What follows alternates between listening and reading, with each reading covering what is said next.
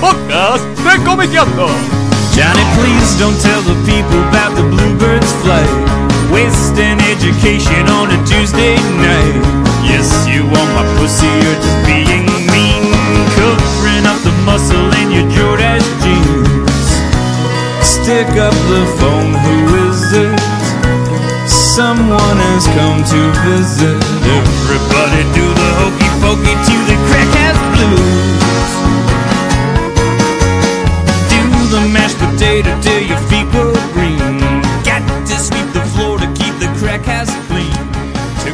Buenas, buenos días, buenas tardes, buenas noches. Eh, bienvenidos al episodio número 68 de este podcast de Comiqueando. Estoy con Javi Hildebrand. Hola, ¿qué tal? Hacía mucho que no venías. Hacía mucho, sí, sí, así que. Yo te extrañaba. Bueno. Te has dejado el bigote. Yo también, yo también, sí, crecí, sí, sí, me desarrollé. Ya sos un hombre. Y con Andrés Acorsi. ¿Qué tal? ¿Cómo están? Eh, bueno, y eh, mi nombre es Martín Fernández Cruz. Y eh, en esta oportunidad vamos a entrevistar al señor Ariel Olivetti. Buenas tardes. Buenas tardes, ¿cómo están? Yo me dejé las tetas. Si Están no se dan cuenta, Siento al tacto. eh, ahí está, ahí está, me parece muy bien. Estamos jugando de visitantes hoy en sí, la casa de Ariel. en la casa Que es muy cerca Por primera donde, vez, Que aparte. es muy cerca de donde grabamos habitualmente los podcasts. Exactamente. Así que bueno, todo queda dentro del barrio. Eh, barrio comiquero si los hay. Vamos, claro, tal cual. Vamos conociendo nuevas locaciones del mundillo. Cerca del Parque Rivadavia. Claro, Parque cerca de la escuela La Ola. Historias también, de la comiqueros. Historias de comiqueros. Tal cual. Cuna Bueno, de comiqueros. Exactamente. Y de licuado de banana con leche. También. Hay unos choripanes que vendían en los 90 con una, una especie de chimichurri que creo que era Mortal, el suero del super soldado. Después, sobrevivías a eso. en Breaking Bad usaron eso para desintegrar los cadáveres. Usaban. eh, Bueno, eh, como siempre que hay un invitado, la idea es recorrer eh, la vida, la trayectoria profesional. Así que bueno, Ariel, ¿por dónde querés empezar? ¿Dó- cu- ¿En qué momento nace el amor por el dibujo? ¿De niño, de adolescente? El ¿Leyendo amor por el dibujo nace como remedio ante el aburrimiento. O sea, yo jugando al fútbol soy un desastre, así que no tenía la posibilidad de agarrar una pelota y, y ponerme a jugar. La PlayStation no existía, sino por ahí en este momento no, no estaría dibujando. Y lo que más me divertía en ese momento era, era hacer muñequitos con plastilina como era medio roñosa la cosa y mi vieja era bastante rompebola, eh, el papel y el lápiz era lo que lo sustituía. Ensuciaba menos. Claro, al revés que Martín Canal, el gran escultor argentino que empezó dibujando y terminó haciendo muñequitos, Ah, yo empecé al revés, empecé haciendo muñequitos y terminé dibujando. Así que fue una cuestión de mitigar el aburrimiento con el dibujo. Y en ese momento eh, eh, había revistas en tu casa, había historieta, vos a la hora de dibujar mirabas algo, Mi decías, voy a viejo tratar de jamás copiar". en la vida creo que, que, que leyó una historieta. Mi viejo es abogado y eh, no le interesaba la historieta. Empezó a leer La Fierro cuando la compraba yo porque salía yo. Eh, así que no, ni siquiera humor eh, gráfico leía. Ni, ni las de Columba. Ni siquiera las de Columba, no. Y a mí me empezó a interesar eh, a, a modo particular la- las historietas, las que salían las mexicanas de aquellos tiempos de, Las de de- Superman, Batman. Las de Novaro, claro. Exacto, las chiquititas. Sí. Y iba yo con en Mar de Plata, por ahí cambiaba un Isidoro por una de esas, y decía, uh, estos dibujitos son más lindos que los de Isidoro. Y me, me empezó a copar por ese lado. Este, después, más grande, de más grande ya lo, lo que más el- me influyó a mí fue el Nippur de Lagash de Lucho Olivera, que es lo primero que leí con un guion donde decía, chao, qué bueno, mira, se puede hacer cosas Con una, con, con una historia que con te una historia que te enganchen, con un guion, una aventura. eh, y el dibujo de Lucho Olivera me resultaba totalmente distinto a lo que yo venía viendo de la revistita de Batman y Superman. O sea, te tiró más eso que el género superheroico, digamos. Sí, que es que el, el género superheroico que a mí me llegaba y que yo conseguía en Mar del Plata, por ahí no era el mejor. Claro. Era el que yo conseguía y el que me llegaba, ¿viste? Y inclusive lo compraba más que nada para ver los dibujitos, no, no, no Claro. terminaba de leer las historias. En la primera que te digo que leí las historias y que me involucré con las historias era con la de Nippur de Lagash y Gilgamesh y todo eso y, y dije, uh, está bueno hacer esto. Y cuando leías esas historietas de superhéroes, buscabas por ahí quién era el dibujante o algo, No, todavía era como un amor, no tenía idea, yo no tenía idea, no tenía idea, incluso eh, era, era eh, yo te estoy hablando de yo tendría siete años, ocho Mm. años, incluso tenía esa fantasía mítica que tienen los que no saben nada, que no saben si este, si están hechos con un sello. Claro, es una- máquina. Es claro, una máquina. Claro, para mí era. Y bueno, que había un tipo atrás de eso, no, no se me ocurría Claro, que había un tipo que Sí, esté dibujando eso atrás. Cuando ya leía Lucho Liberesi, yo ya era un grandulón de Ahí 17 ya- ahí años. ya empezaba a tener conciencia No, no, ahí sí decía, uy, esto como lo hizo, esto. eh, ahí ya sí, ya me fijaba, a- uy, acá rompe la pluma, acá. Ah, Claro.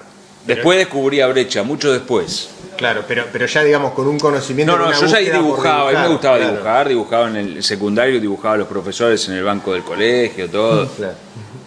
Pero ya era otra historia. Pero mi, mis comienzos con la historieta no, no era fanático de la historieta, ni era fanático de los dibujantes porque no sabía que existían. Claro. Claro, Yo lo leí, era un producto. claro, claro, claro. Está bien. Y a los 20 más o menos empezó a publicar portadas en la Fierro. A, a los 20 empiezo a publicar portadas en La Fierro, sí, claro, yo ya estaba recibido en el secundario.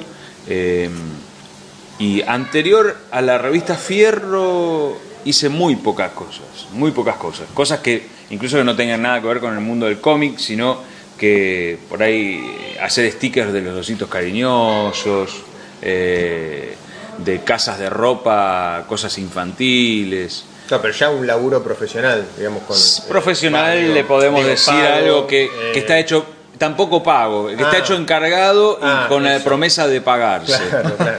Que no, no siempre- no es lo mismo. Claro, claro, claro. Sí, es verdad. ¿Y cómo llegás a, a hacer esas tapas en fierro? Y a Fierro llego por un costado rarísimo porque eh, no sé quién me contactó con un muchacho que estaba en la revista en el pasquín de Medicorp.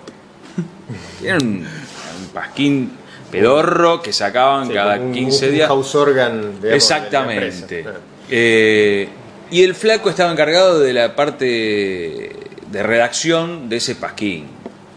Y me dice, no, te voy a presentar a un muchacho que conoce a lo de la Fierro.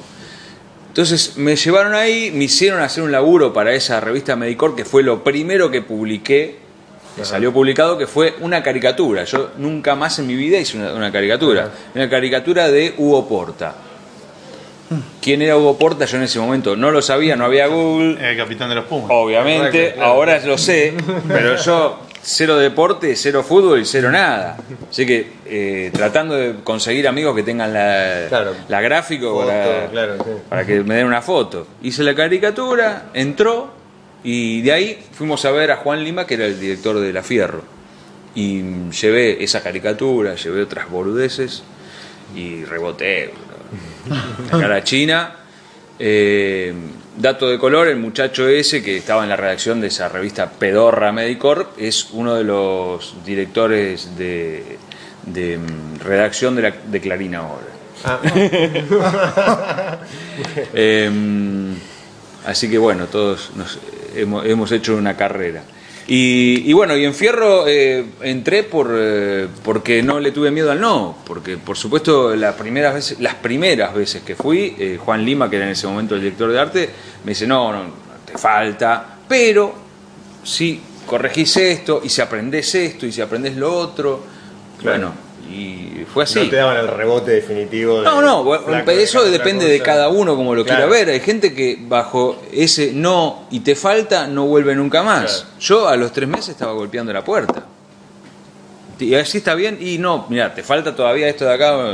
A los otros dos meses, viste, Claro. no era una mosca. Yo quería laburar de eso. Está bien.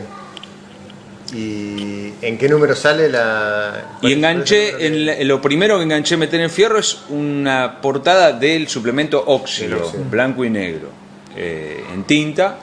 Para mí era tocar el cielo con las manos. En ese momento estaba haciendo portadas chichón. Claro, claro. Sí, sí, sí. En la revista Fierro en ese momento tenías a Fontana Rosa, tenías todo. Tenía de Corto Maltés. Nine, Nine, sí, bueno, Muñoz, todo. claro. No, no, no, era lo más grosso que hasta hoy en día, ¿viste? Podés conseguir como los libros, los mejores libros. En un papel de mierda, pero el, el material que había dentro era historieta, Claro, historieta legible, era espectacular. Eh, y junto conmigo empieza también Ciruelo. Así que en ese momento, eh, después de esa portadita del suplemento, me dan un índice, que ya era color, y después ya me empiezan a dar las portadas a color. Claro. Vos, vos. Yo iba más adelante ya, ¿eh? No, también, yo también, pero. Bueno. Si no nada. te cuento alguna anécdota. Sí, Bueno, ya. yo- Lo que pasa es que ya, nos- ya te entrevistamos muchas veces. Es que vos conocés mi vida. Nos ya- conocemos hace yo te veo, años. te veo cara de aburrido y yo me aburro también escuchándome. Porque yo, pero la gente que nos está escuchando, Doña Rosa, El público se renueva. de repente no sabe que yo era lindo, rubio y alto. No, yo me quería centrar un Va, poco. va- va con foto la entrevista, así que ponemos. Ah, la- no, pues, la- googleaba otra cosa.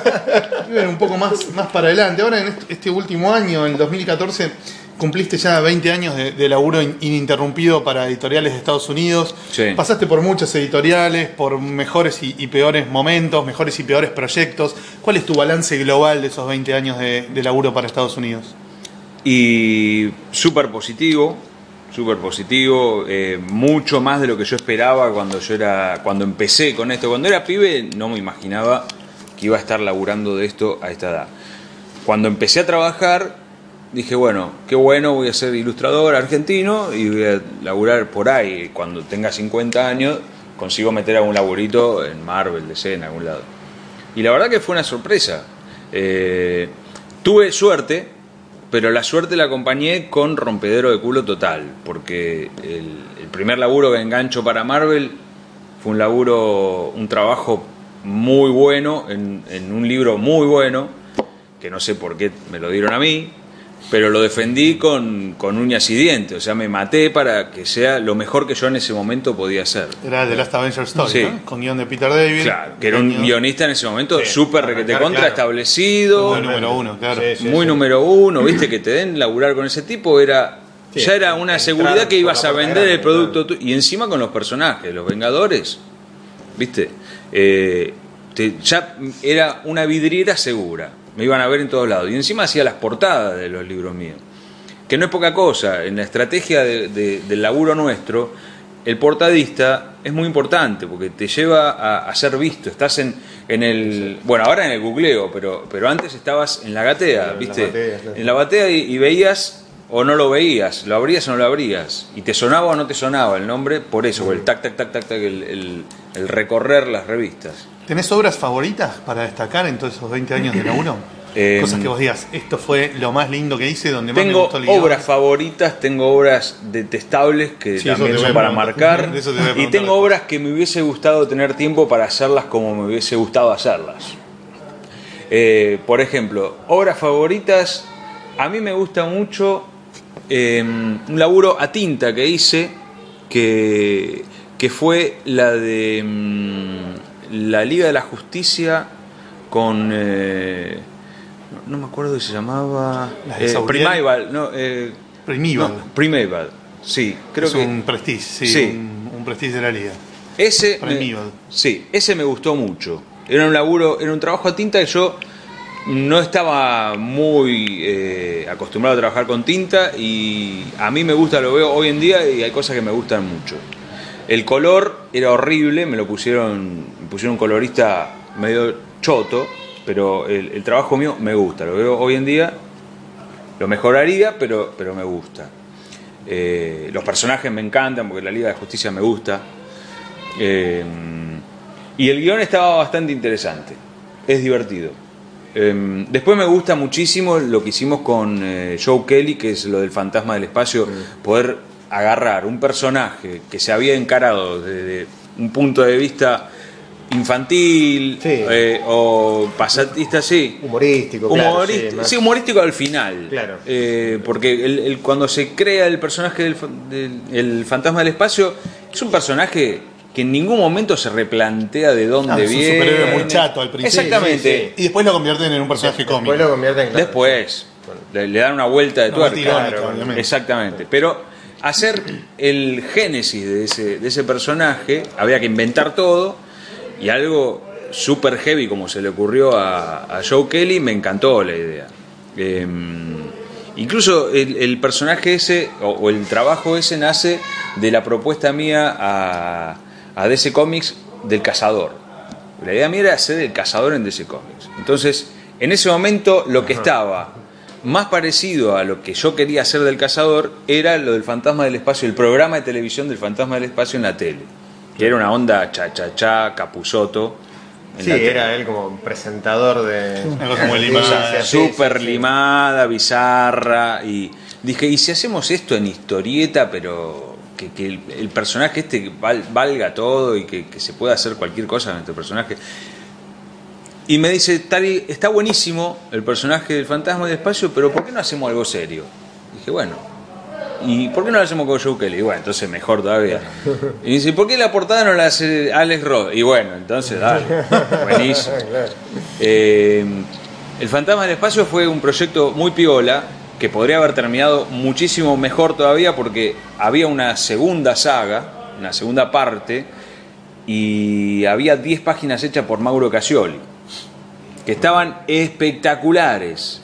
Y no sé por qué cuestión, eh, en ese momento el editor de DC eh, no lo pudo seguir, no sé si hubo problema porque era una, una sesión de derechos de Hanna Barbera Claro. a DC Comics. Entonces había un poco de un problema, una trabita en el medio. Así que se cortó, esas 10 páginas se pagaron, se les pagó a, a Mauro, yo lo pintaba, pero el dibujo era de Mauro Casioli, que era increíble. Una lástima que no se haya publicado nada de eso. Eh, así que eso fueron de las cositas más lindas que la, que la- en las que laburé.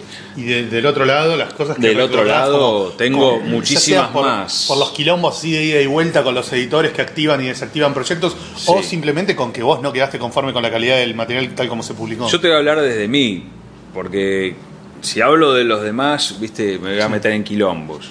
Desde mi punto de, de mi trabajo, hay muchísimos trabajos que no quedaron como a mí me hubiesen gustado, o con la calidad que, que realmente se merecía el trabajo. ¿Cuál fue el más pesadillesco? Fue el, el más feo de los que he hecho, a ver, tengo unos cuantos, ¿eh? pero... eh, a ver, por ejemplo, el, eh, el Haven, De la liga. Heaven de la liga, Heaven, sí. sí. Ahí el guion no me enganchó a mí, para nada. A nadie me parece que enganchó ese guion. No lo compró ni. No quiero meterme en problemas, ¿entendés? A ver, si lo decís vos, lo decís vos. Sí, sí, te digo.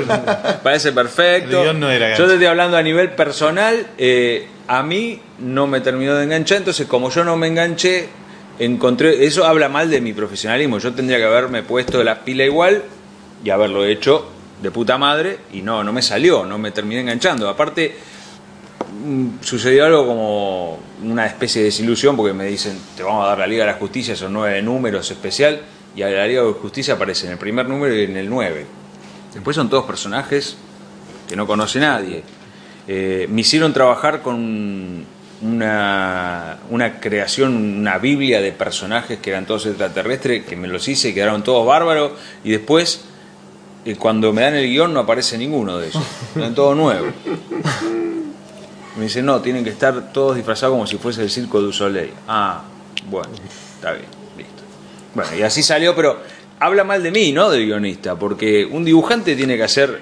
Hay un montón de historietas donde el guion es malo o feo y vos decís, va, pero lo defendió el dibujante. Y ahí eh, está el caso. bus- buscar la vuelta, vos Está el de caso también eh, al revés, donde, donde el dibujante es malísimo y vos lees la historia y decís, Claro, ah, claro. pero bueno, pero mirá qué bueno que está la historia. Eh, en mi caso, yo me tendría que haber puesto las pilas y decir, bueno, vamos a defenderlo. Eso para mí fue uno de los de los que de los proyectos que yo o haría de nuevo o otra o diría que no. diría que no. Y después, por ejemplo, eh, en el que sí lo haría todo de cero es el Lobo en Buenos Aires, que es algo que me hubiese divertido hacerlo mucho, bien, y como estaba y Lo como más- yo trabajaba con Lo más parecido a cazador. Claro, sí, claro, claro, pero aparte con un montón de guiños de acá. Claro. Y fue hecho en el medio de un montón de otros proyectos y salió como salió. Eh, en ese momento trabajaba yo con un entintador que era muy correcto y entintaba muy prolijamente, pero no era mi estilo. Entonces no encajábamos y salió un híbrido. mucho el dibujo. eh, No, sí, sí. Y yo tampoco se lo daba muy definido, yo confiaba eh, trabajé mucho tiempo con Marcelo Sosa, que me entintaba, que tenía un estilo mucho más parecido al mío. Entonces yo había cosas que la definía por arriba y él me lo terminaba al Olivetti. Claro. Y con este entintador costaba. Eh, salió un híbrido. Eh, y así, si me pongo a revisar, tengo un montón de cosas que salieron mal. que no salieron como me hubiesen gustado.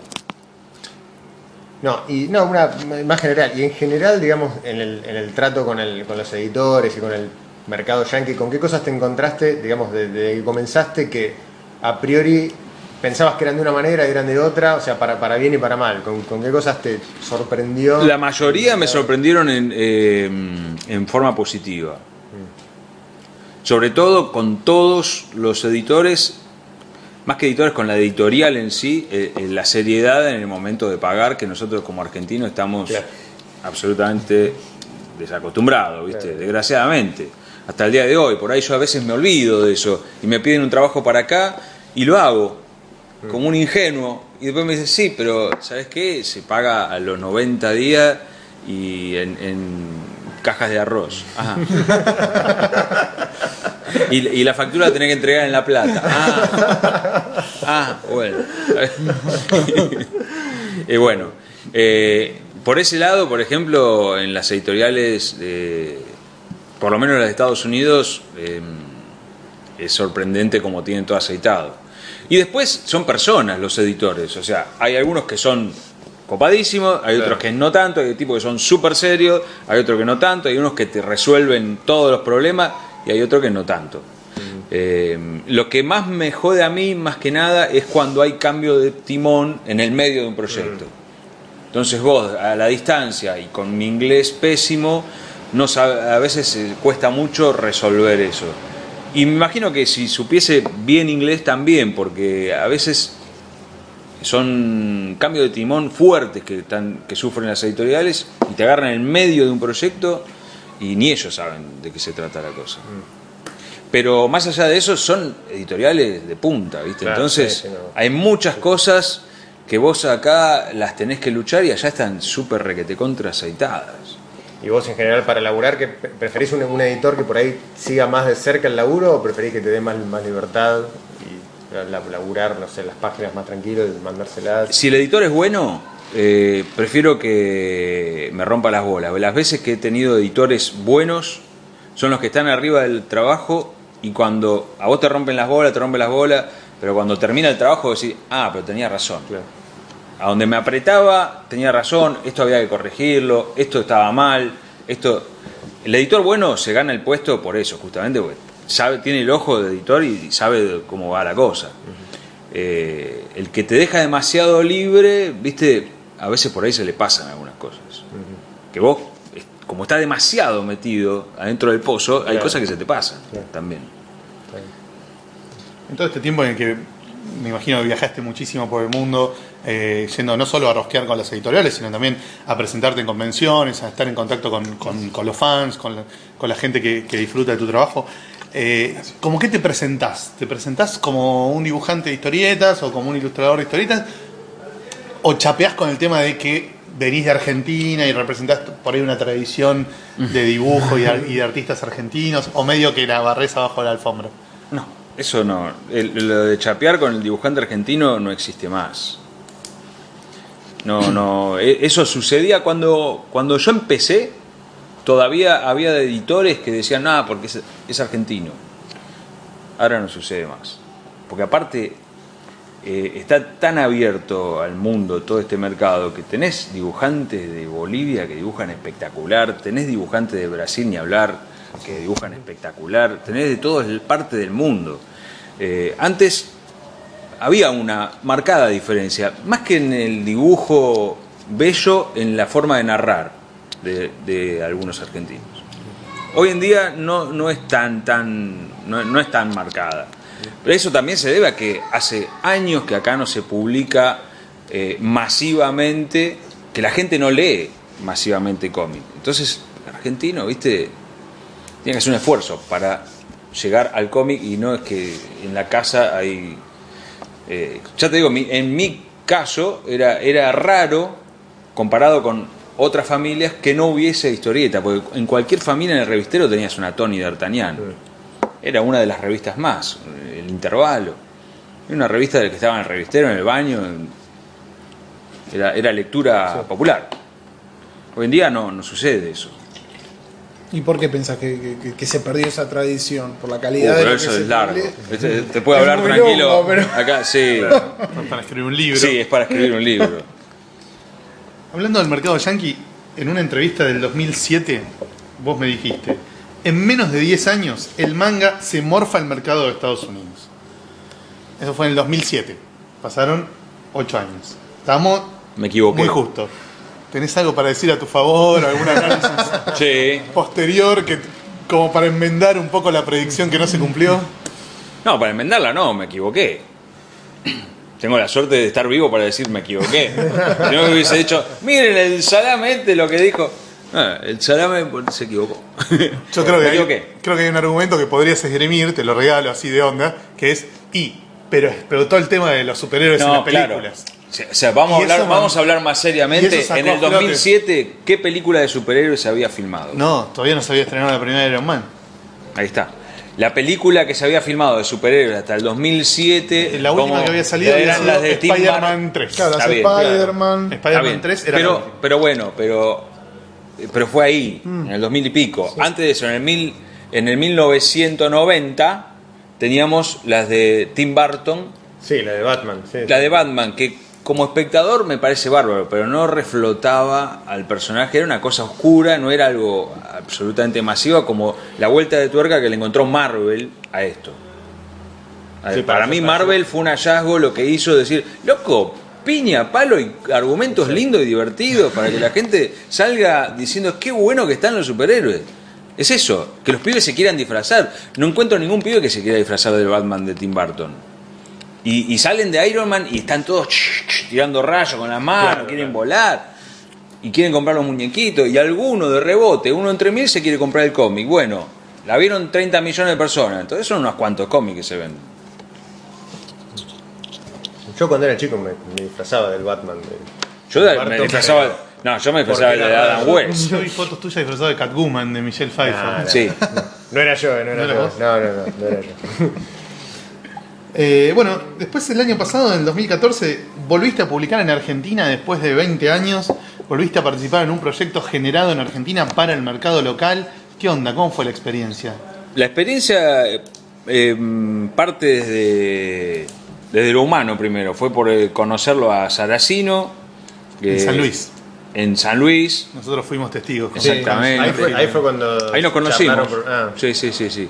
Ahí nos conocimos, eh, pero después en un viaje a, a Rosario en el auto que lo llevo, empezamos a charlar, pim, pim, pim, pim, pim, eh, y dale qué, y con el dale qué salieron proyectos. Eh, él tenía posibilidad de publicar, estaba publicando en Telam. Entonces dijimos, bueno, usemos Telam como una excusa para podernos hacer algo Para- juntos. claro. No para ganar plata con Telam, sino para ver si después lo hacemos en forma de libro y, y lo podemos publicar en, en el mundo. Y usamos tu nombre, el mío. Y bueno, no sé si vamos a ganar igual que con el mercado americano, pero vamos a hacer una historia nuestra. sí. Y tuvimos suerte porque ese mismo proyecto se presentó en el Inca para hacer la animación, ganamos y se está haciendo la animación del personaje. Entonces ahora cuando se termine el libro vamos a salir con una peliculita, una serie de cortos de, con voces, sonido y todo, y los muñecos que se mueven, eh, que es una especie de libro animado, porque en realidad no hay animación, sino que es en formato flash, son las ilustraciones mías que se mueven. Eh, pero nos viene bárbaro a nosotros. Contanos un poquito del proyecto. Ichi es el proyecto. El proyecto es Ich. Ich. Ich. Que quiere decir máscara en un idioma de aborigen Supuestamente, ponele. Sí.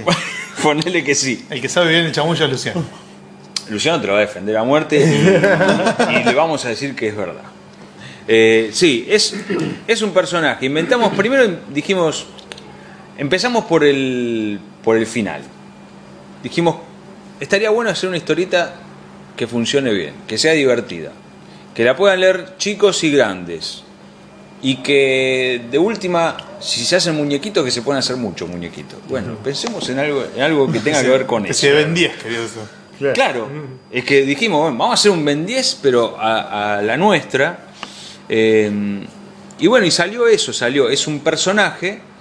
A eso le sumamos toda la carga poética que tiene Luciano, que es espectacular, que vos le das un sifón de soda y te hace una botella de champán. Porque es así, te hace una botella de champán. Entonces yo le tiré una idea que tenía, que saqué del cajón y agarró e hizo Itch, que es espectacular. De- es un indígena que tiene poderes ancestrales y usa las máscaras eh, indígenas que hay en, en Sudamérica y cuando se pone las máscaras se transforma en un bicho o en una entidad eh, mágica de las que evoca con la máscara. Y tiene que pelear con eh, los soldados españoles y con un eh, enviado de la iglesia española que es el más malo y Un que inquisidor así jodido. es un inquisidor jodido y que trabaja con las magias negras ocultas. Eh, y hay un agregado, hay un agregado, un guiño para Argentina, lo metimos, que es el, aparece el cazador antes de ser el cazador. Ah, Entonces, que no habla prácticamente nada, pero que el tipo se encarga de ponerle cruces con, con fierros calientes a los indios, este, y que está, eh, aparece en una ilustración de Mauro, de, de un librito del cazador, está ese personaje.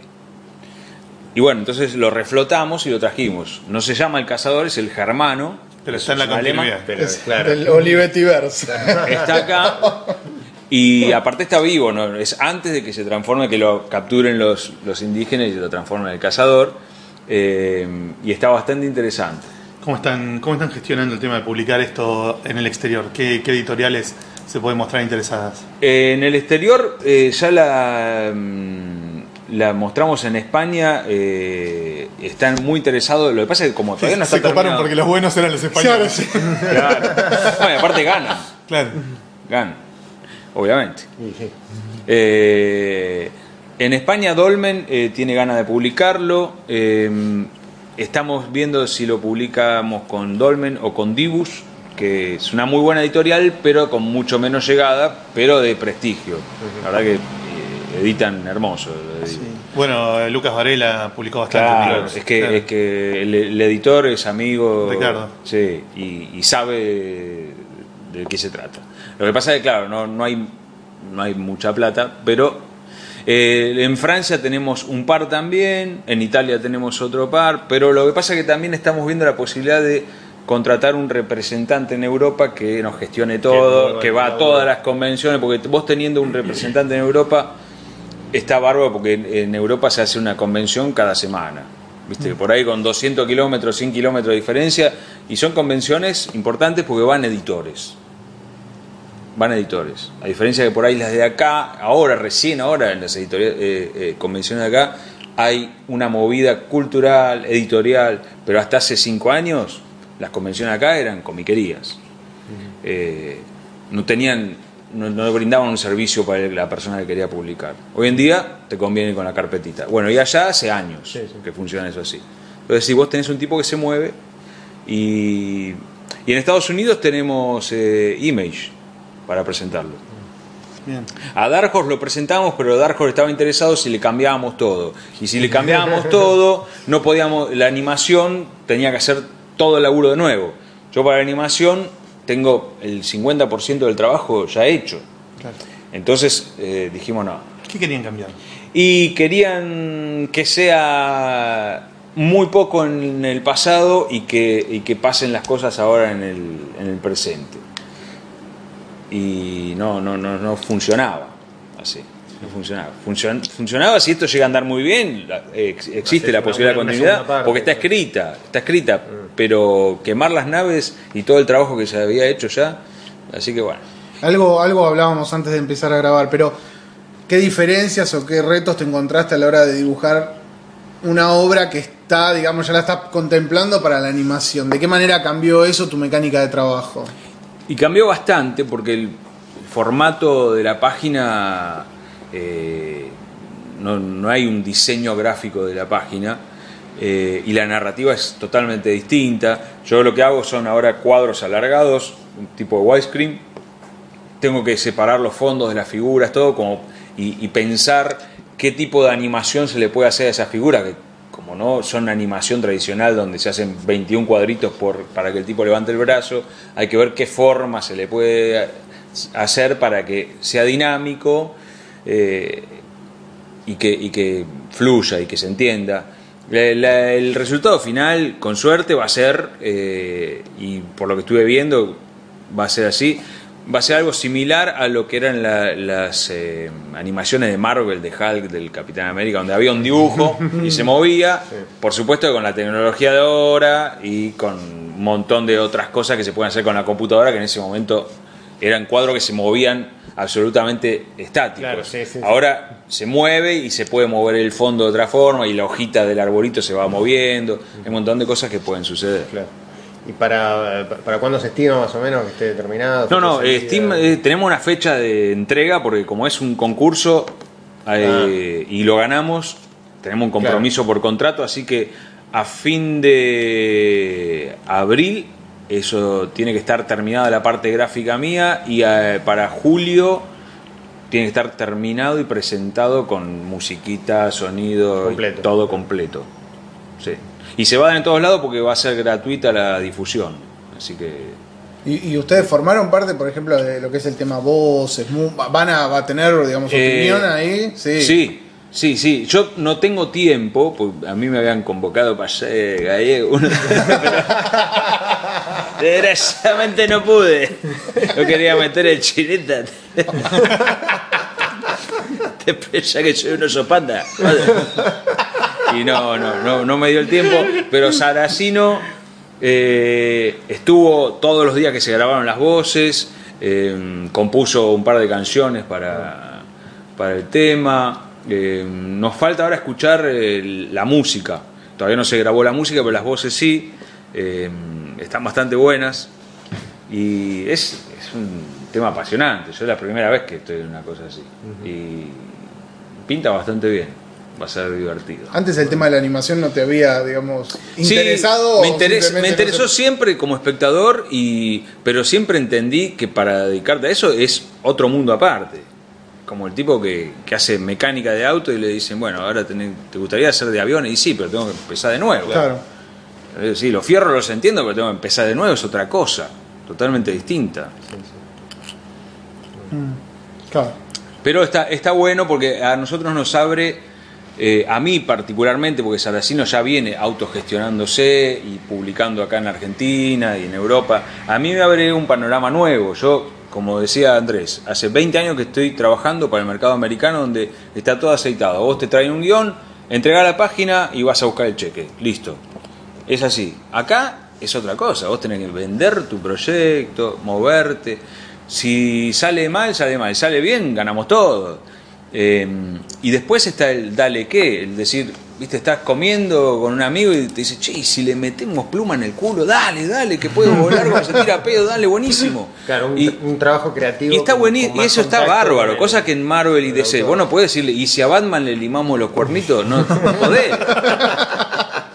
¿Viste? No, no podés. Entonces, está buenísimo eso. Entonces, al ser el primer proyecto, si llega a andar bien, nos dejan las puertas abiertas para decir, bueno, vamos con una de terror ahora, dale. O vamos con una de ciencia ficción, un policial. Sí. Eh, ya eh, es un team que se forma que está bueno. Claro.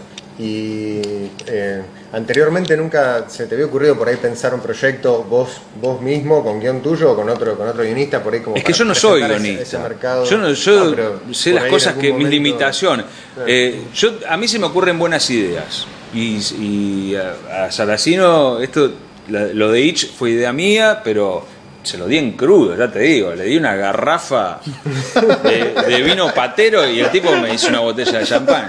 Yo- ese, eh, la- sí.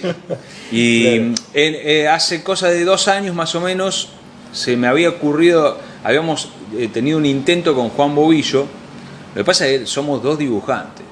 Y él tiene muchas ideas, igual que yo. Y era tirar idea, tirar idea, tirar idea, tirar idea. Fal- Faltaba alguien que ordenara eso. Era un desastre, era un desastre. Y las ideas estaban bárbaras. Y gráficamente quedaba buenísimo. Hicimos unas páginas de muestra, pero quedó ahí. Claro. Yo a, a Saracino le digo, para mañana necesitamos 10 páginas de esto. Y te largas 10 páginas con una narración espectacular, impecable. Y es un guionista, ¿qué crees? Escritor guionista, profesional. Claro, eh, sí, no, pensaba por ahí algún proyecto más pensado como para el formato europeo, digamos, como para hacer algo tipo álbum, digo. Bueno, este, este que itch, ven- venís- este itch está, con- este itch está pensado. eh, para, para nosotros creo que conforma la fórmula ideal de lo que es mm, una cosa para los europeos, pero con las piñas de los americanos. La pensamos así nosotros. O sea, es algo que se puede leer con la velocidad y el ritmo que puedes leer una historieta americana, pero con un guion que puede entrar tranquilamente en el mercado francés. Claro. Eh, lo pensamos así, para pelearla en toda la cancha. Con esto de, de volver a publicar historieta en Argentina, ¿te, eh, ¿te cebó como para volver a leer historieta argentina, como para ponerte un poco al día con lo que se está publicando acá? Yo, yo sé que vos comprás cada tanto historieta argentina. Yo creo ¿Qué te- que lo, único ¿Qué que leo de historieta es de historieta argentina. ¿Qué te atrapa? Y, y algunas cosas europeas, pero americana no leo nada. No, sí, eso siempre me contaste que en tu tiempo libre lo último que querías hacer era consumir más superhéroes, pues ya Claro. bastante tenías Sí, cuando, cuando, horas y horas a dibujar. Cuando me siento a leer una historieta es de algún amigo o alguna persona que yo admire mucho, eh, pero por lo general es local o eh, europea, con otro tipo de, de, de manejo de códigos. y que eso, a mí, por ejemplo, Luca Varela me encanta. Te- lo digo Luca Varela porque es un estilo que no tiene nada que ver con el mío y una narrativa que no tiene nada que ver con la mía y justamente eso es lo- por ahí lo que me hace descansar de, de, de lo que yo vengo haciendo. Eh, no, no me da para agarrar un Lee y ponerme a leer. Si bien veo que es espectacular, me encanta lo que hace, pero no me da para comprarme una historieta de Jim Lee y leérmela. Yo estaba leyendo el último Multiversity y llegué a una doble página de Jim Lee tan mal dibujada, con tantos errores de dibujo y de composición, que no la pude seguir. Es raro, No la pude ¿eh? seguir. Para mí dibuja barro. No la pude pero seguir. Iba por la- eh, eran 30 páginas, iba por la 14 y no la pude A mí seguir. me encanta. Lo que pasa es que es más de lo mismo. Habrá más sido de algún ayudante nuevo. Unos simios amaestrados. Sí, eh, puede ser, un puede horror, ser. Pero un horror, ¿eh? Pero por ejemplo, eso, te digo, eh, Luca Varela, Sí. me, me gusta eh, Gustavo Sala, eh, Lunic, me, me- me encanta todo ese tipo de, de- de- de palo totalmente distinto al que hago yo. eh, y, y aparte me refresca y me da ideas de- desde otro lado. Con- Contanos un poquito cómo surge el, pro- el proyecto de, de la editorial Dícese, en la que estás trabajando ya un año y pico. La dos. editorial Dos. Dícese eh, es justamente, tiene que ver también con esto de Itch, de decir, bueno, vamos a, a capitalizar un poco el nombre de estos 20 años. Eh, tuve la suerte de encontrarme con, con la editora con la que nos asociamos, que es Delfina, Delfina, y que es raro encontrarse con un editor serio acá en Argentina. Eh, y, y bueno, dijimos, eh, vamos a hacer una, una editorial de algo que, de libros que no caduquen ni al principio, por lo menos porque hay que poner bastante guita para empezar, y vos sabés que con esto nadie se hace millonario acá en Argentina, Muy difícil. es muy difícil, Muy a no ser que hagas gaturro, Eh, pero no era nuestra intención. Por, suerte. Bueno, no sé, yo, yo lo defiendo dentro de todo, ¿eh? al pobre Nick. Eh, la editorial dice, bueno, nació eso, de, de un, de encontrarnos y de la idea de decir vamos a autogestionarnos, a publicarnos y a hacer algo que no estaba explotado hasta ahora acá en Argentina, que era hacer libros tutoriales para dibujantes, eh, prácticos. Eh, yo soy autodidacta y a mí personalmente me costaba un, huevo encontrar bibliografía buena en el momento de ponerme a dibujar y, tener referencias. Y a diferencia de un montón de otras referencias que se pueden googlear, en las referencias que necesita un dibujante son impresas en papel. Entonces, si bien todos los libros de referencia y de información visual están gratis por internet, el dibujante en el momento de usarlas no le sirve tener el iPad arriba del... necesita el papel, impreso o este, fotocopiado. Y fotocopiar el- uno de los libros nuestros es más caro que comprarse el libro. Entonces, eh, se tienen que comprar el libro. Eh, y nos, nos está resultando bárbaro hasta el momento. Lo- La tenemos, las ediciones las tenemos vendidas en España, que la están publicando Dolmen, eh, en Brasil. eh, está- están dando bárbaro. Y ya tenemos la colección va a ser de 10 libros, tenemos eh, dos terminados y casi cuatro que están eh, por terminarse con nombres importantes. Está Rizo eh, explicando narrativa historieta, eh, Burda haciendo perspectiva, que ese libro está quedando espectacular. Está Andrea Kim, la casa de... Ejen, perdón, Kim. Equivoqué de, de marca de yogur. Eh, que es, es un monstruo. Es un monstruo y, y está buenísimo el libro también como está quedando. Está haciendo otro Ignacio Noé. Eh, sacamos uno de Luz y Sombra de, De Leandro Fernández. de Leandro Fernández, que está buenísimo. Eh, estamos re contentos con el proyecto de DCC y está dando muy buenos resultados. No nos vamos a hacer ricos, pero vamos a ser dichosos. ¿Y la idea es seguir siempre la misma línea o por ahí en algún momento ampliar? Y bueno, la idea es que si, si la colección funciona bien eh, y empieza a tener vida propia, esto quiere decir, como, como es atemporal, quizá dentro de 5 años, 10 años se siguen reeditando, podemos empezar a tener un poquito más de, ambición y empezar a publicar cosas de acá. Lo primero que publicaríamos sería algo mío donde el dibujante no cobra. No tenemos que pagarle al dibujante. Eh, como fue el primer libro que editamos, que fue el libro de la vida y arte de Ariel Olivetti, no le pagamos un mango al dibujante, lo recagamos. Esto de los libros tutoriales y de enseñar a dibujar a través de un libro o de brindarle referencia al que quiere, al que aspira a ser dibujante a través de un libro, engancha también con una labor docente que vos venís haciendo hace muchos años, ¿no? Hace muchísimo tiempo, sí, eh, casi te diría que, que con el primer trabajo, la primer portada de Fierro, empiezo a dar clases en mi casa. Eh, al principio una o dos personas, eh, al principio era una chica. le dije que le iba a enseñar a dibujar y le mentí. Y después vino que quería aprender de verdad, entonces me tuve que poner las pilas y tuve que empezar a, a aprender cómo se enseña. Le sacaste punta al lápiz, por lo menos. Y Sí, y, y empezó así, de una calentura, y, y me empezó a gustar, me empezó a gustar el enseñar.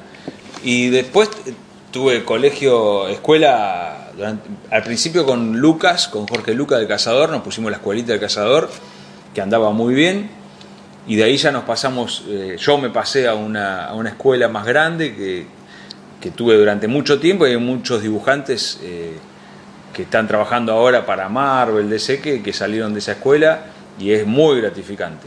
Y hoy, justo que estamos haciendo este reportaje, vuelvo a dar clases después de 8 o 10 años eh, acá en mi casa y, y estoy recontento. Tuviste mucho tiempo también en la escuela La Ola dando clases. Sí, pero más que clases eran talleres. Talleres, cortitos.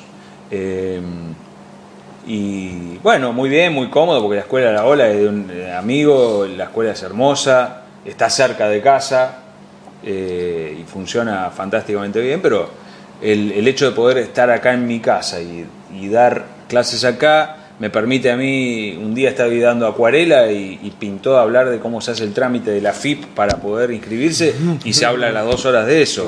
Eh, y sirve. y sirve. Eh, nombrate algunos grosos, algunos chicos que hoy están trabajando muy bien y que pasaron por tu, por tu taller o por tu escuela. Y se me ocurre Juan Bobillo, eh, Omar Francia, eh, el portadista este de Marvel, que es bárbaro. Totino Tedesco. Totino, Tedesco. eh, bueno, hay un eh, Marcelo Sosa. eh, o sea, hay un montón. Hay, hay muchos que por ahí trabajan para el mercado europeo. que acá no son tan conocidos. Claro. Pero hay muchos. Tipo Agustín Alesio. Claro. Agustín fue alumno tuyo. Agustín también, creo. sí. Está, está andando muy bien ese chico. Sí, sí, muy sí. bien. Sí, muy bueno. ¿Qué tipo de, de- o sea, de laburo hoy rechazás? ¿O qué tipo? Porque antes hablaba de guiones que por ahí no te Ah, perdón, enganchaban. perdona, me estoy olvidando de los hermanos Karamazov, de, de los gemelos, ¿cómo se llama este? Maxi y Seba Fiumara No, no, el otro. Em, son los únicos gemelos. no, el, el otro que está dibujando, que es bárbaro, que dibuja... No, el, herma- el hermano no dibuja más, creo, dibuja él solo. ¿Quién? Que vino a San Luis. Eh, ¿Pablo Túnica? Túnica. No, dos cosas. Los Túnicas no son gemelos, son mellizos, Son- pero no son gemelos. mellizos, son Y mellizos. Martín sigue dibujando. Sigue dibuja, dibujando, Sí, sigue dibujando, dibuja pero el que figura siempre se... Claro, pero porque Martín está laburando mucho para afuera Ahí y no está. para Argentina. Bueno, pero ellos dos venían. Claro, Pablo está trabajando. Venían con la gorrita, pero por Sí, supuesto, sí. uno era el tímido y el otro Claro, Martín es más tímido y Pablo más. y el otro era el más, hinchapelota. más hincha pelota, claro. Y eso que. Bueno, deja. Eh, no, pero siguen dibujando los dos. Sí, Martín sí, está trabajando sí, muy sí. bien para afuera. Sacó un libro hace. Sacó un hace libro el año pasado. sí, No, pues son bárbaros, son Sí. dibujando son geniales. No, yo te- antes hablando de los guiones que por ahí no te enganchaban y que vos decís, no estuve, o sea, no lo dibujé con tanto entusiasmo. Hoy, ¿qué tipo de laburo? No, ya decís, no, ya esto no lo hago. O lo que laburo. No, yo creo que gané en profesionalismo como para decir, te hago todo tratando de... Aunque no me guste mucho el guion. No, trato de que me guste. De- por algún lado trato de que me guste. Eh, porque en, en- desde mi lado, como profesional, como dibujante, si no me gusta el guion, es un problema mío. Puede ser que haya guiones, no, puede ser no, existe. Hay guiones que están mejor escritos que otros y otros, pero como dibujante, a vos te tienen que dar eh, la familia Telerín y la tenés que hacer bien. Porque si no, no sos profesional. Claro. Este, yo no creo que, que a un bailarín del Colón le digan, bueno, ahora tenés que bailar eh, un minué y te lo va a bailar mal porque no le gusta el minué. No, el tipo tiene que bailarlo lo mejor que puede. Le guste o no le guste el minué, es así. Y yo creo que es una falencia mía, si, si me dan un guion choto, lo acepto y no te lo hago con la mejor pila como para que por lo menos te, te divierta con el dibujo claro. es un error mío. Eh, y del editor si también si contrata guionista choto, pero ahí ya no me meto, es el trabajo Claro. del editor, no es mío. ¿Y qué, qué, qué personaje o qué serie andás con ganas de hacer o siempre tuviste y nunca, nu- nu- nu- nunca te tocó que dijeras, ojalá que me den algo en esta onda, en este género y nunca... Por suerte, de, de todo lo que es el mercado americano me dieron, dibujé todo. Eh, Hace poco te sacaste la leche con Conan, que era una de tus con asignaturas. Conan, y, bueno, ese es otro de los libros que, que no me gustó como quedó, porque me apuraron al final y hay cosas que quedaron que no, no, no, no eran lo que yo esperaba. Yo quería hacer un libro pintado a mano, eh, como quería volver a hacer algo parecido a lo que hice con los Avengers, que fue el primer laburo, y cuando me dieron el, eh, el schedule, el, cronograma. el cronograma, no llegaba ni loco, ni loco. Eh, quería hacer los fondos dibujados y pintar y, y no pude, no pude, una- un día por página y no, no se puede, loco. Y no me iba a bajar del proyecto. Así que bueno, salió lo que lo que pudo hacerse. Este, por ejemplo, algo que sí me gustó mucho es lo último que hice para Dark Horse, que es eh, Alien eh, Depre- eh, Depredador. Y ahí sí, el, el, por ejemplo, el editor era un tipo que era muy insistente, por suerte. Porque todas las indicaciones que me hacía mejoraban el producto. Y trabajé por ahí el doble de lo que trabajé en algunos otros trabajos, pero yo lo veo ahora el trabajo y digo, ah, bueno, pero se nota, se nota. ¿Y, y algo que se te ocurra, tengas ganas de hacer, que todavía te quedó... no? Mm, ahora me gustaría volver a, al a, a Marvel o DC Comics, pero con alguna miniserie de, eh, qué sé yo, en, en DC me gustaría hacer algo de Superman clásico, sin nada raro. Digo sin nada raro, quiero dibujar el Superman de los 70, ¿viste? De la cabina telefónica, de- Sí, de la me ropa, encantaría, me encantaría. Me encantaría, me encantaría hacer algo así. O si no, en Marvel, vol- volver a hacer a un Punisher. Claro. Que era un personaje que a mí me, me posibilitaba hacer. Era tan duro que podía meter algunos guiños este, grotescos y cómicos. Claro. Eh, Se- se presta más para se eso, prestaba digamos. más para eso, sí, sí. ¿Qué tanto buscas, digamos, cuando, cuando estás dibujando, agregarle ciertas cosas que a vos te interesan? Eh, cuando tengo tiempo, trato de, de hacerlo. Lo que pasa es que la verdad no, no siempre tenés tiempo. Y no siempre a veces, digamos, te- dan la flexibilidad. Supongo que hay No, guionistas que son más severos, no, Por ejemplo, hasta estoy acá. Mm. haciendo con esto de Itch que te digo, que estoy haciendo, que es una historia dramática, de, de un- de- de- del principio hasta el final. No hay posibilidad de humor.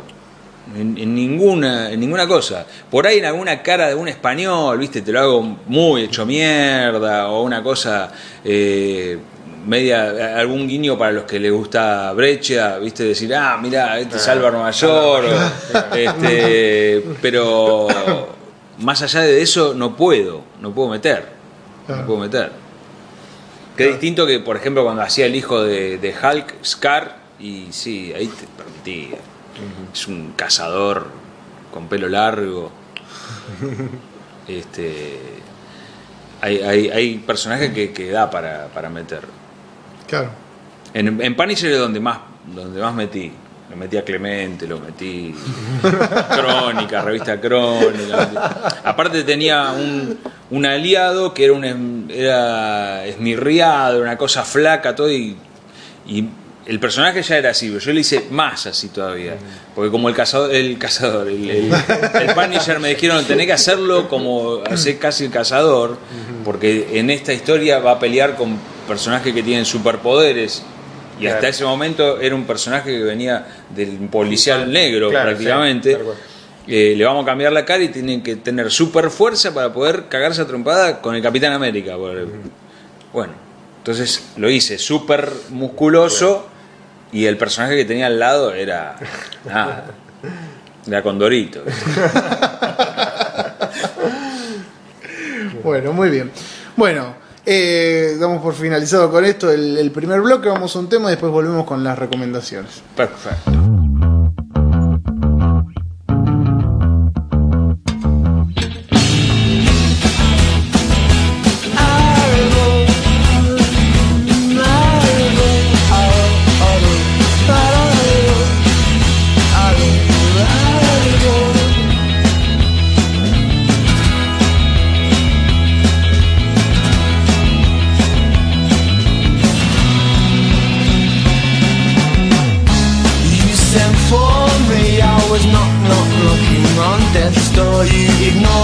Door I for me.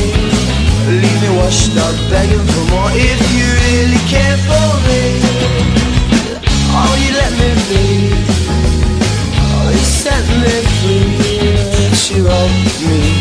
Oh, it's my all for me, my liberty. The curtain was calling Guala, diary boy In much upon habit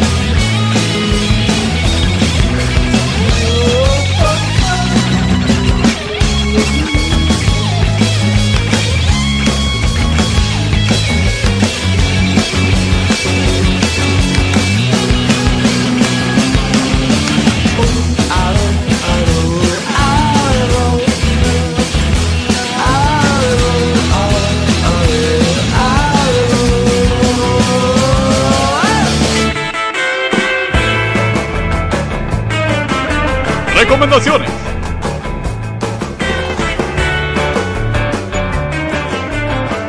Bueno, muy bien. Eh, volvimos. Andrés, Y vos ya sabés cómo es esto, yo no- siempre me abstengo de las recomendaciones por el tema de que todos los días estoy escribiendo reseñas de lo que leo en mi blog, eh, como siempre 365 cómics por año, todos los días.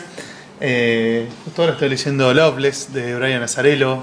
El western. Eh, western, los primeros capítulos están dibujados por Marcelo Frusín, con muchas pilas. Eh, después aparecen otros dibujantes. ¿Cuánto duró la serie? 24 episodios. ah, Eh, este tomo, el segundo, que es el que estoy leyendo ahora, tiene unos unitarios dibujados por Daniel Ceselig, que es la vida, Ah, uh, una gloria es. absoluta. Me encanta. Eh, así que bueno, no tengo, como no- siempre, no tengo mucho para recomendar. Blog. sí, Sí, directamente, directamente lo pueden leer en el blog. Sí, esta semana leí cosas muy zarpadas, pero como no sé tampoco de acá que esto se sube, que yo, esta semana puede estar ser atrasado o cualquier otra adelantado. semana, no se sabe. Eh, prefiero escucharlos a ustedes que la tienen más clara. Javi. Yo, bueno, digo dos así cortitas. Una, este, bueno, leí un manga que me, me lo prestaron hace poco, se llama Oishimbo, eh, que sería la, la- la traducción al castellano sería como a la carta o, o algo así, que el guion es de Tetsu Karilla y el, el dibujo es de Akira Hanasaki. Es un manga que trata sobre distintas cuestiones relacionadas a la gastronomía, eh, y, este, y este tomo en, particular que leí habla sobre las costumbres y tradiciones de la gastronomía japonesa que van, pero de- desde, desde cómo usar el cuchillo para cortar el sushi, o sea, cosas muy, muy, muy específicas, muy concretas, y la verdad que, aunque a priori parece algo muy para especialistas, la verdad que está muy bueno porque hay, hay todo un trasfondo, hay una historia, pues esto es sobre un, este, un periódico que le encargan a algunos periodistas elaborar una especie de eh, Ultimate Menu, se, se llama, es como el, el- el menú, el Sí, menú sí. definitivo de comida japonesa, y van recorriendo distintos lugares y hay una historia que tiene uno de los, de los periodistas con su padre. ¿Quién Bueno, lo editó? eh, bis en, inglés, en inglés. en Japón, no sé. Pero me enteré buscando que es, es un manga que tiene, hasta el momento que todavía continúa la historia y se publica desde 1983, tiene Upa. 111 tomos. Epa. Es un clásico. Es un clásico. Sí, sí, sí. Yo lo, lo- lo desconocía totalmente, me lo prestó mi amigo el Colo Marteñone, me dijo, tenés que leer esto, está buenísimo, lo leí. Y después, averiguando sobre los autores y eso, me entero que es un manga, yo, yo no sé si será de, lo- de los más longevos, pero... Ah, bueno, ¿Un solo guionista tiene? Los, ¿eh? ¿Un sí, solo Un guionista? solo guionista, un solo dibujante. los más longevos vienen de, que- de fines de los 60. ¿no? Claro, pero que van por los tomos, no sé, 200. Tres- Claro, 300, cerca de- por ahí. sí, sí, cerca de 200. Bueno, nada, me, me- me sorprendió mucho y, y aparte por el tema que tenga tanta cantidad de, de- de- de volúmenes, ¿no? Claro. Uno por ahí esperaría. Pero bueno, evidentemente la tradición gastronómica japonesa tiene muchísimo para hablar, así que están 111 y contando. creo. y lo otro que leí últimamente que me gustó mucho es un, eh, un libro de Diego Grimbau y Fernando Baldo que se llama Los Autómatas del Desierto. eh, que Ha tenido ya otras recomendaciones. Sí, ¿no? sí, En- sí, en sí. algunos podcasts anteriores. Bueno, sí. bueno, lo volvemos a recomendar. Es, un- es un- es una historia clásica en, en su, en, su, en su- en su concepción. Es una aventura en, ah, digamos, en las postrimerías de la Segunda Guerra Mundial, con el, el encuentro de una, de una ciudad que está manejada completamente por, por, por- por- por- por autómatas. Eh, muy buena la historia, es una, es una aventura de esas que así van eh, al- Para adelante. para adelante, digamos, y el dibujo de Ferrer Baldó está muy bueno, así que la verdad que es una muy este, uno de los libros últimamente que me gustó mucho. Y bueno, nada, eso, bien, cortito y al pie. ¿Querés aprovechar para hacer un- algún chivo? No, no, no, no, no, por ahora no, más ¿No? adelante, más Bueno. adelante, no, no sé. Ariel, ¿algo que quieras recomendar? Eh, no he leído mucho de- últimamente. Lo último que leí es la revista Fierro, que donde sale una paginita mía, lo compré por una nostalgia de decir, El número Sale 100. Una, Claro, sale otra una, vez. una- una página de Itch, sale justamente. exactamente. Eh, me voy a abstener. Eh, pero de cómic, la verdad que no. Hace muchísimo que no A lo que vuelva, digamos, que, que, que suelas releer. Ah, que suele releer. eh, y lo que pasa que no tiene nada que ver con mi palo. Yo, algo que releo y abro y siempre y nunca me defrauda de Puggy el Aceitoso, Mm. Inodoro Pereira. El Fontana Rosa a mí me, me apasiona. Tengo todo ahí, tengo aventura, tengo el humor más exquisito, más podrido. eh, Me gusta mucho eh, Vogue, el eh, Sí, Ah, François Bouffe, François francés. eh, Claro. eh, para mí es uno de los mejores narradores, eh, de los mejores narradores de los últimos, de los últimos tiempos. Todo lo que saca, trato de, de comprarlo, lo leo, me, me gusta cómo narra, me gusta cómo dibuja, todo. Me gusta cuando se pone humorístico, me gusta cuando se pone policial. Eh, bueno, lo último que compré y leí que me gusta muchísimo es eh, lo de Black Sabbath. que Eso, eh, Juanjo Bernet es monstruo. Yo hace poquito leí el 5 Si de la yo justo iba a recomendar. Es muy, es muy bueno, es muy, no, no, no la pifia, ¿viste? Es, esos tipos que vos decís, no me defrauda. Hay, eh, claro, lo que pasa es que él sacó un primer, el primer título de Black Sat que es difícil de De bancar los trapos. bancar. Es, difícil que se parezcan después los otros porque la, la leche que le puso ahí, y las ganas que le puso al primer libro, Muy alto, claro. para mí lo igualó nada más que con el sketchbook que sacó, que es fantástico. El ¿Vos lo viste, el sketchbook? Yo no consumo sketchbooks. Claro, bueno, Consumo pero si, si, te, si te gusta la gráfica, el sketchbook que editaron de él Te es una maravilla. Es una maravilla porque Sí, es, un libro de Disney. Pornografía para dibujantes. Sí, es hermoso. Y aparte lo bien editado que está y todo. Pero el primer libro de Black Sad realmente es una película, vos te metés ahí adentro. Eh, el segundo está. Lo, de los demás están todos buenísimos, pero el primero es como descollante, ¿viste? Eh, Mi, mi, mi vieja que no lee cómics, un día yo lo dejé ahí, ¿no? y de, de pronto la veo y así, leyendo la página, y el libro está buenísimo. son esos libros que no, no te podés dejarlo marcado y lo seguís después. Viste que no son solo Te lo- boludeces, mamá.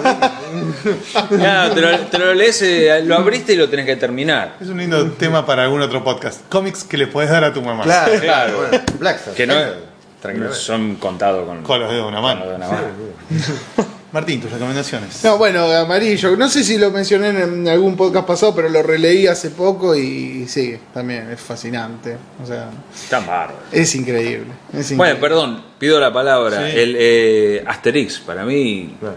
también. Son es- esas revistas que te estás cagando y lo primero que manoteaste es un Asterix y te garantiza un garco eh, Delicioso. eh, delicioso, ameno, entretenido, Feliz.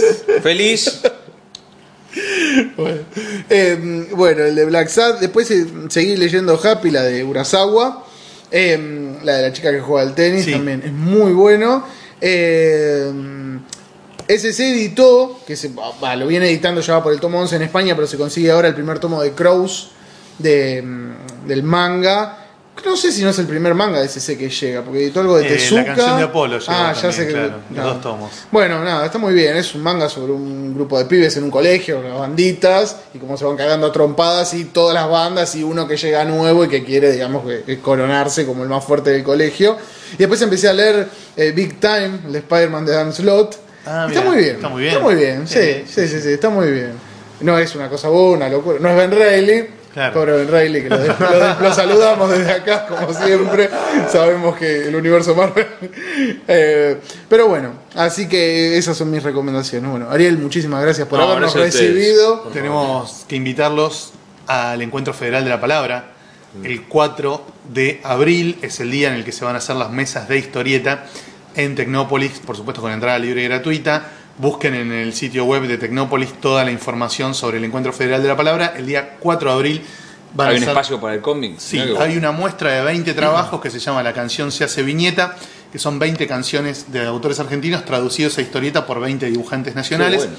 Entre ellos está Juan Jiménez, Jorge Lucas, eh, Gustavo Sala, eh, bueno, un montón, no me acuerdo, ya Salvador Sanz, Patricia Brecha, eh, Iñaki Echeverría. Bueno, son 20 dibujantes argentinos, trabaja, eh, Pupi Herrera, trabajando sobre 20 canciones de, músicos argentinos. Esa muestra se va, a exhibir durante todo el Encuentro Federal de la Palabra, que empieza el 23 de marzo.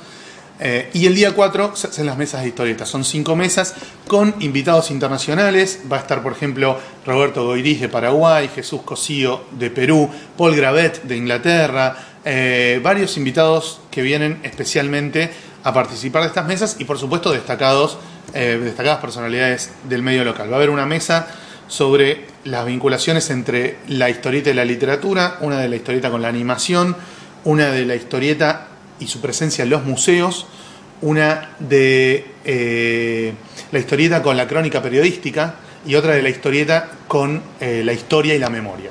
¿sí?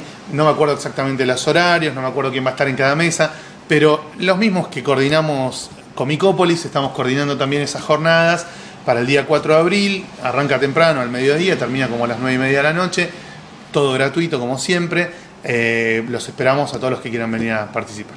Bueno, muy bien. Javi, ¿vos algo, no? No, no, no. no. Por supuesto en la página de Comiqueando, en la parte de agenda, va a estar todo esto Todas mucho más desarrollado cuando falte un Y poquito. por supuesto, gratis. Y todo Sí, gratis, gratis. sí. Sí, sí. Bueno, Ariel, muchas gracias por No, recibirnos. gracias a ustedes. y nos vemos en el próximo podcast. Hasta luego.